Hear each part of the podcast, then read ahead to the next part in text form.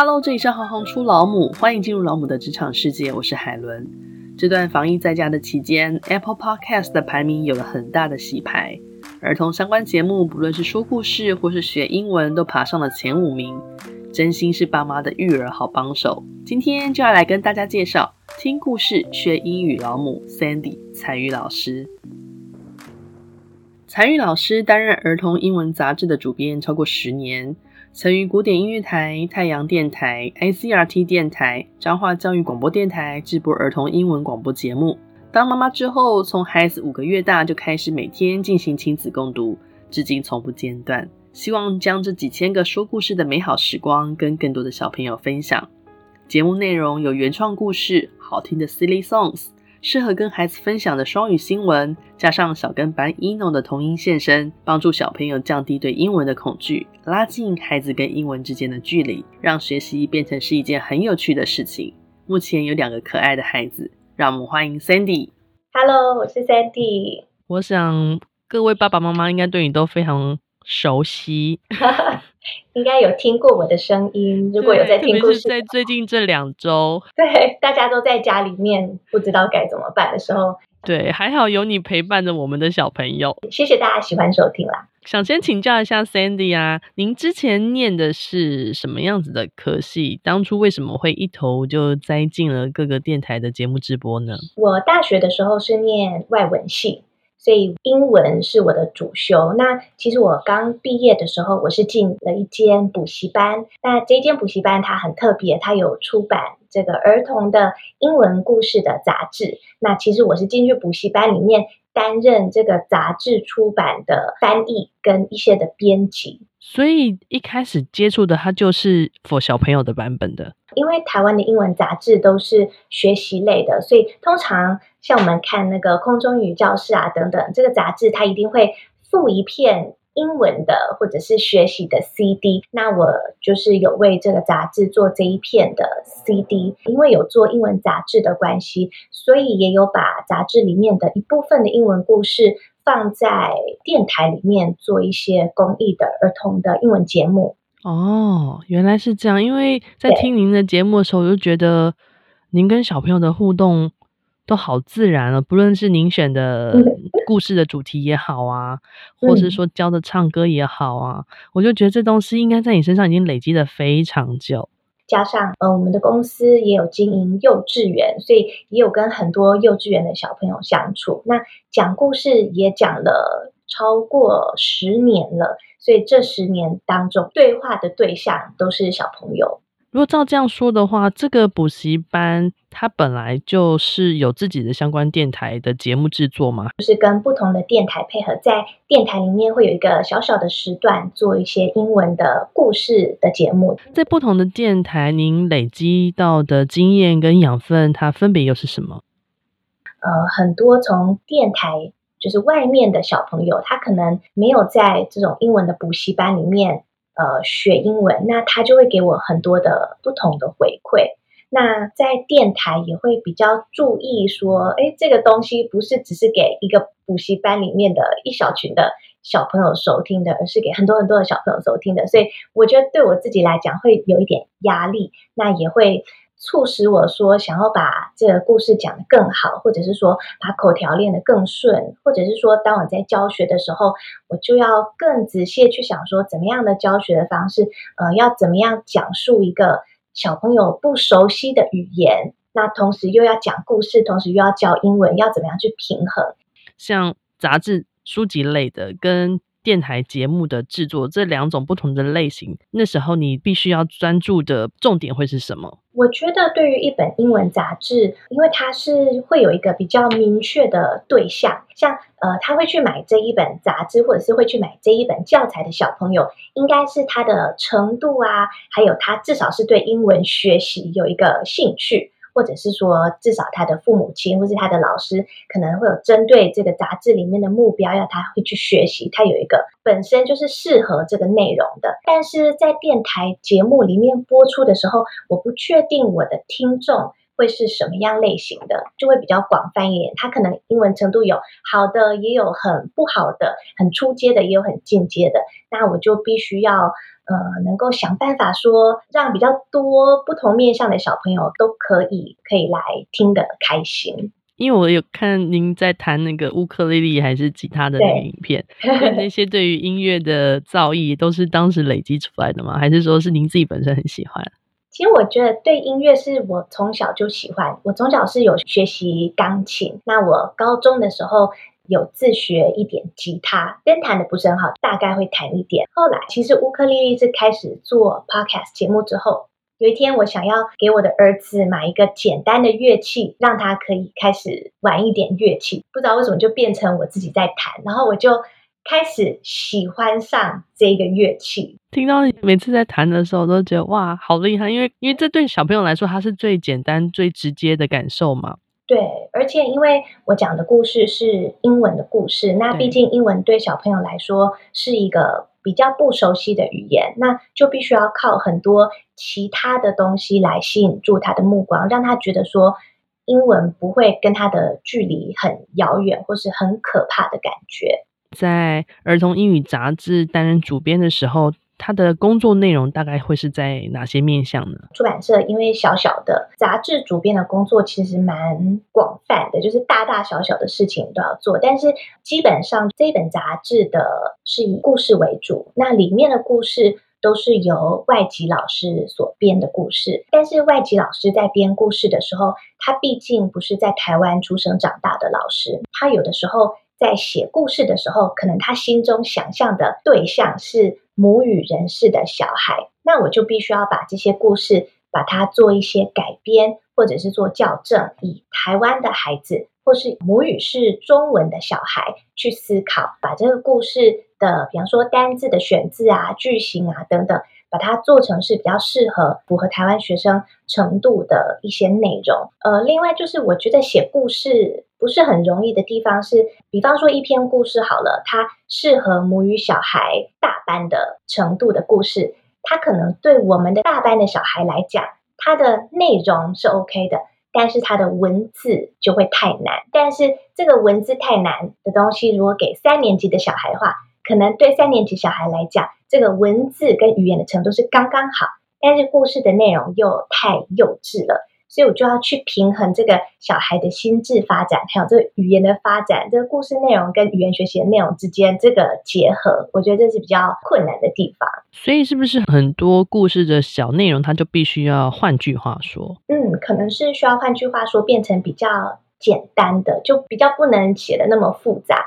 或者是说，有的时候外籍老师可能会用他的习惯的，像我们会有一些口头禅啊，或者是一些不是很正式的一些像 slang 这种东西去写俚语。对俚语，台湾的小朋友他没有那个文化背景，他就完全没有办法理解。那我们可能就必须要把它修正成学习英文的小朋友比较能够理解的方式。对啊，因为其实刚刚在听的这小段过程，我也在思考，很多时候他可能不单纯只是在语言上的教授，或者说故事的传达，他有时候也是观念上的传达。对，所以变成说这东西还要再融入这个观念的时候，会不会就变得更复杂一点？呃，其实我觉得小孩的世界是比较没有大人那么复杂的啦。呃，虽然说不同国家的小孩有不同的文化背景，但是基本上。小孩的世界是比较类似的，一些孩子的关注的东西都是比较生活的，他的情绪啊，他的小孩的发展，大概大家都是比较差不多的。那只是说语言的用字遣词上面会比较不容易。那另外就是有的时候有一些东西英文讲起来很顺，但是要把它翻译成中文的时候就会怪怪的，会翻不过来，因为文化的关系。那您在推广儿童英文的过程当中，有没有遇过哪一些挫折呢？最大的难处是在于，很多的家长在寻找英文的刊物或者是英文的节目的时候，还是比较功利的取向，或者是他期望见到某一种学习的成效，可能听三个月就可以。跟外国人流利的对话，或者说 什么六个月学完八千呃三两千单字的，就是这种广告的。因为很多英文学习的一些产品可能会有给大家这种印象，一定要成班的感觉，对，或者是要某一种功效。那一开始要跟家长沟通说，听故事是一个自然培养的过程。那比较重要的是，他要对英文熟悉，不害怕。而且能够落实在生活中，这个是一件漫长的过程。但是，呃，一开始并不是很多家长可以接受学习是一个漫长的过程。他希望马上希望钱丢出去就有效果，因为这个学习语言是跑一场马拉松，不是一个短跑。这个其实，在我们自己学习的过程当中，应该也有类似的感同身受才对。嗯、对。是呃，什么样子的一个机缘开始制作起 Podcast？其实真的是一场美丽的，我也不知道一个意外还是怎么样吧。我是一开始我的原本的工作想要做一个转换，因为我从大学毕业之后到现在已经十二年的时间，我都在同一间公司上班。人生第一份工作就是目前唯一的一份工作。那我蛮想要做一点转换，然后去别的地方试试看。那就刚好有人跟我介绍一些 podcast 的节目，那我就觉得蛮有趣的，我就开始听 podcast。那听了大概一两个礼拜之后，我就想说，那反正我平常就有在写了蛮多的英文故事，所以我就想说，那不然就来讲讲故事好了。那所以我就把它当成是一个好玩的事情，那个上班时间之余，然后可以跟我的孩子一起讲个故事啊。那唱首好玩的歌曲，然后就开始做。那开始做了几集之后，就发现，哎，好像真的有人在听。那我就不敢怠惰了，因为有收到听众的一些回馈。那我就开始认真的做 Podcast。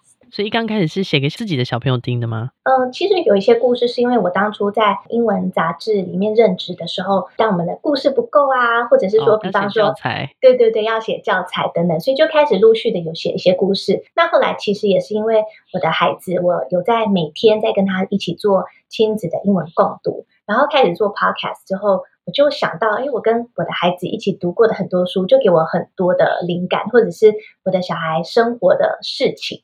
那我就把它写下来，当成是这故事。现在你做这 podcast，基本上就是结集了你之前的所有工作的经验累积。就是你走过的路真的不会白走。如果说我要开始做 podcast，我没有过去的这些累积，其实我现在是要做非常非常多的学习的。但是等于我过去的工作已经为我做了那些的预备。所以今天当我开始做 podcast 讲故事的时候，诶，蛮快，其实就蛮熟悉的感觉。因为你在此之前是编辑这些杂志给其他的小朋友听的跟看的，当他落实的在自己小朋友身上的时候，有没有哪一些差异呢？呃，我觉得对我自己的孩子来讲，我没有把英文当成是在教他英文。那因为我自己的小孩，第一个孩子刚出生的时候，他一直到两岁半去念。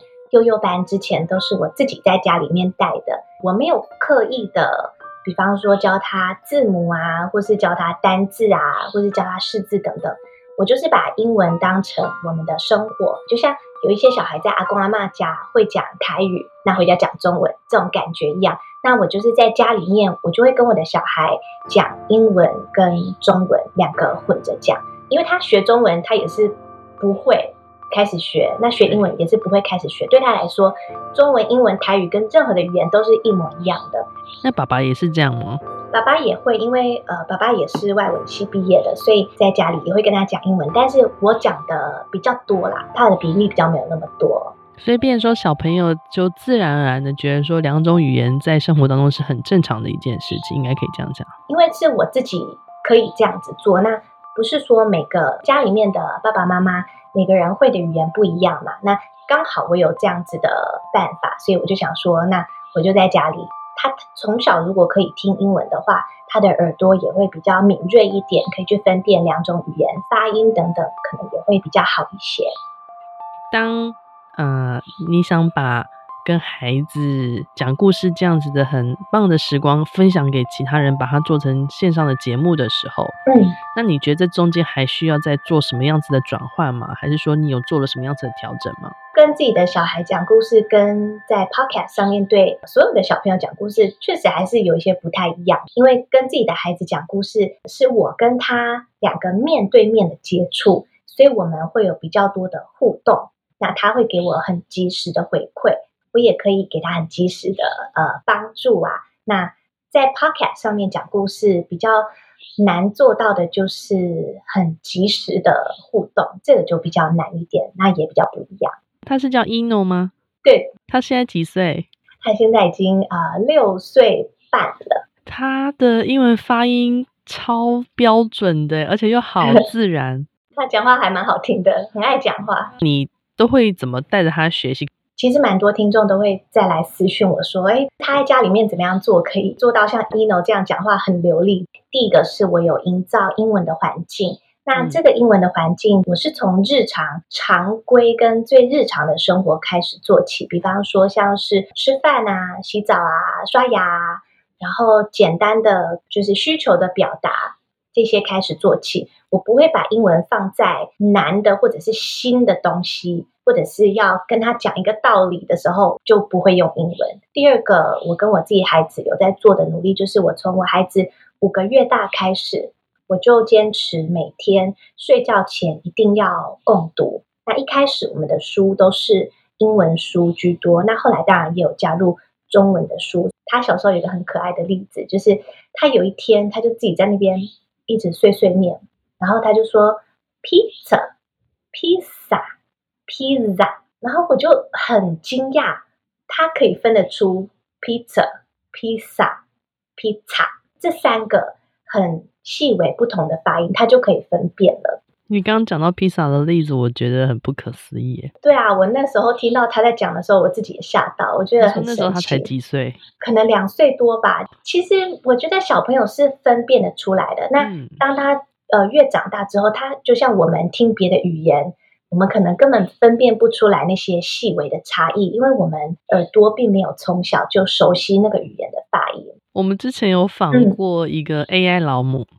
是，因为他本身也是记者出身的，嗯，所以他那时候呢也去访了一位是语言学家，嗯，然后他们就在聊天，他们说日本的宝宝在刚出生的时候是分得出来，因为日本人他们后来的发音会省略掉一个有一些英文 R 跟 L，跟 L，对，他说在 baby 的时候他们是可以分得出来的，可是呢，他跟自己的爸爸妈妈相处了一段时间之后，发现他没有必要去分辨这个 R 跟 L。对，所以听到后来说这两个字出现的时候，对他来说是一样的东西。对对，所以我就想到你讲那个耳朵很利这件事情。对啊，所以我觉得我开始做这个节目也是希望，其实不是希望小朋友一定要学会什么单字，而是他如果觉得听这个很好听、很快乐的话，那。他从小就一直不断的听另外一个语言的发音，那他的耳朵也会变得比较利一些。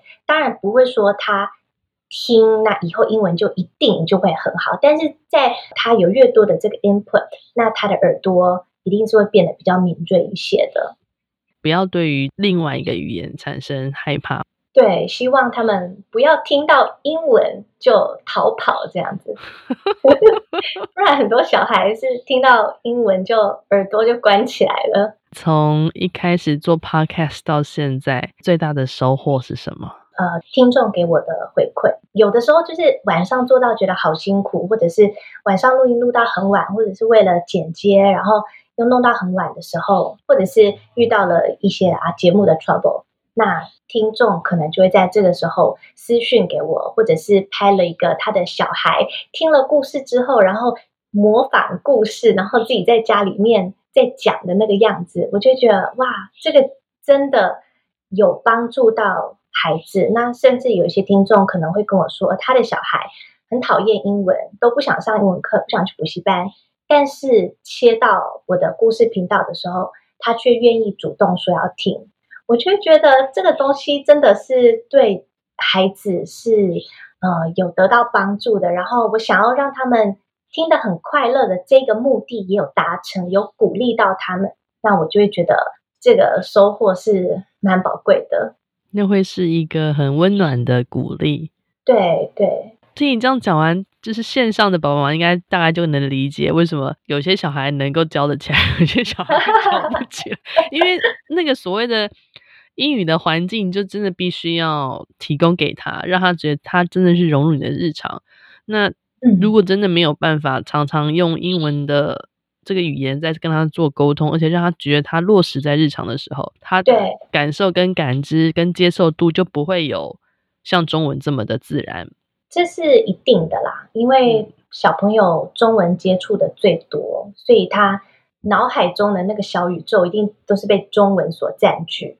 那如果说英文可以开始进入他的小宇宙的一小部分的话，那他就可以慢慢的让这英文的小宇宙再稍微扩大一些些。如果没有那个环境的话，我觉得真的是会比较辛苦一点。那就是如果说家长有办法为孩子做的话，就是家长就会要费比较多的心思。那但是比较麻烦的就是，因为不是每个家长英文都 OK，那甚至可能有些家长就会觉得说，呃，我自己英文不好，我根本。不知道怎么办，也只能把他送去学校里面，请老师帮助他，因为我自己没有办法帮助他。没关系啊，现在至少可以呃听故事学英语。对 对对，那其实我觉得小朋友要学英文真的是蛮需要受到鼓励的，然后要给他一个很安心、蛮安全的环境，不会觉得说好像又是要考我什么东西，然后又要我背什么东西，让他觉得。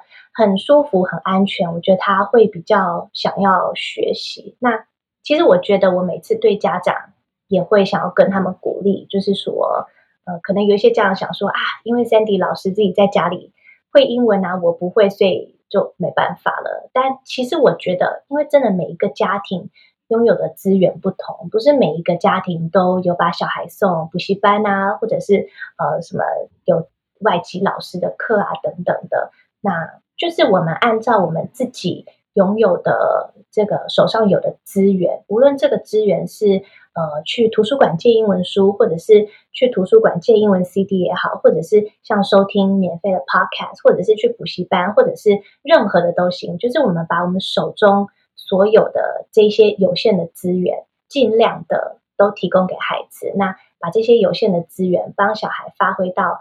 极大值发挥到极致，那我觉得这就是很棒的。况且英文不是说小学学个几年你就可以看得到成果，但是要延续到他长大之后的事情。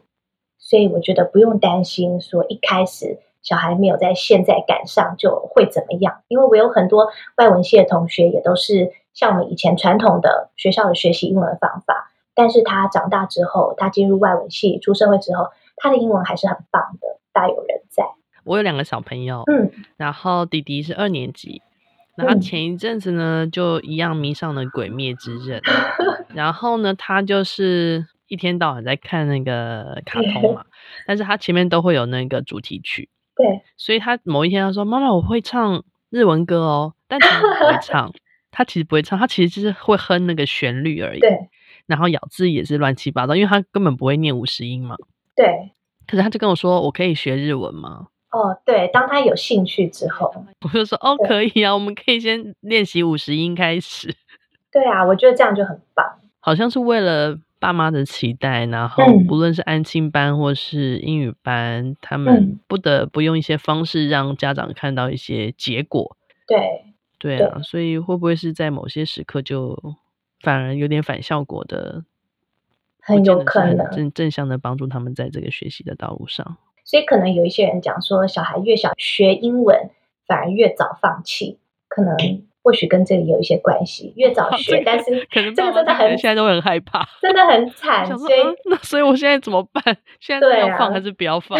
对啊，我觉得当家长真的不是很容易。那可能当家长自己要放宽心一点。对，对我觉得当家长最难的，我觉得这个是马拉松啦，就是不要。把自己在短时间内逼得太死，因为它真的是长长久久的一件事情。嗯、很好的观念，谢谢，谢谢你们，感谢 Sandy 今天的分享。听着他不同的工作经历，最后都累积成了人生养分，也因此才能制作出如此精彩的听故事学英语。这么用心的节目，值得好好推荐给大家。希望各位老母老父们都能因此稍微喘息。更重要的是，让孩子爱上英文学习。如果你喜欢行行出老母，欢迎以行动力赞助老母，让我们有能量制播更好的节目，访问更多有趣的职业。如果有任何建议，欢迎到网站留言给我们。谢谢你们的支持与分享，我是海伦，我们下次见。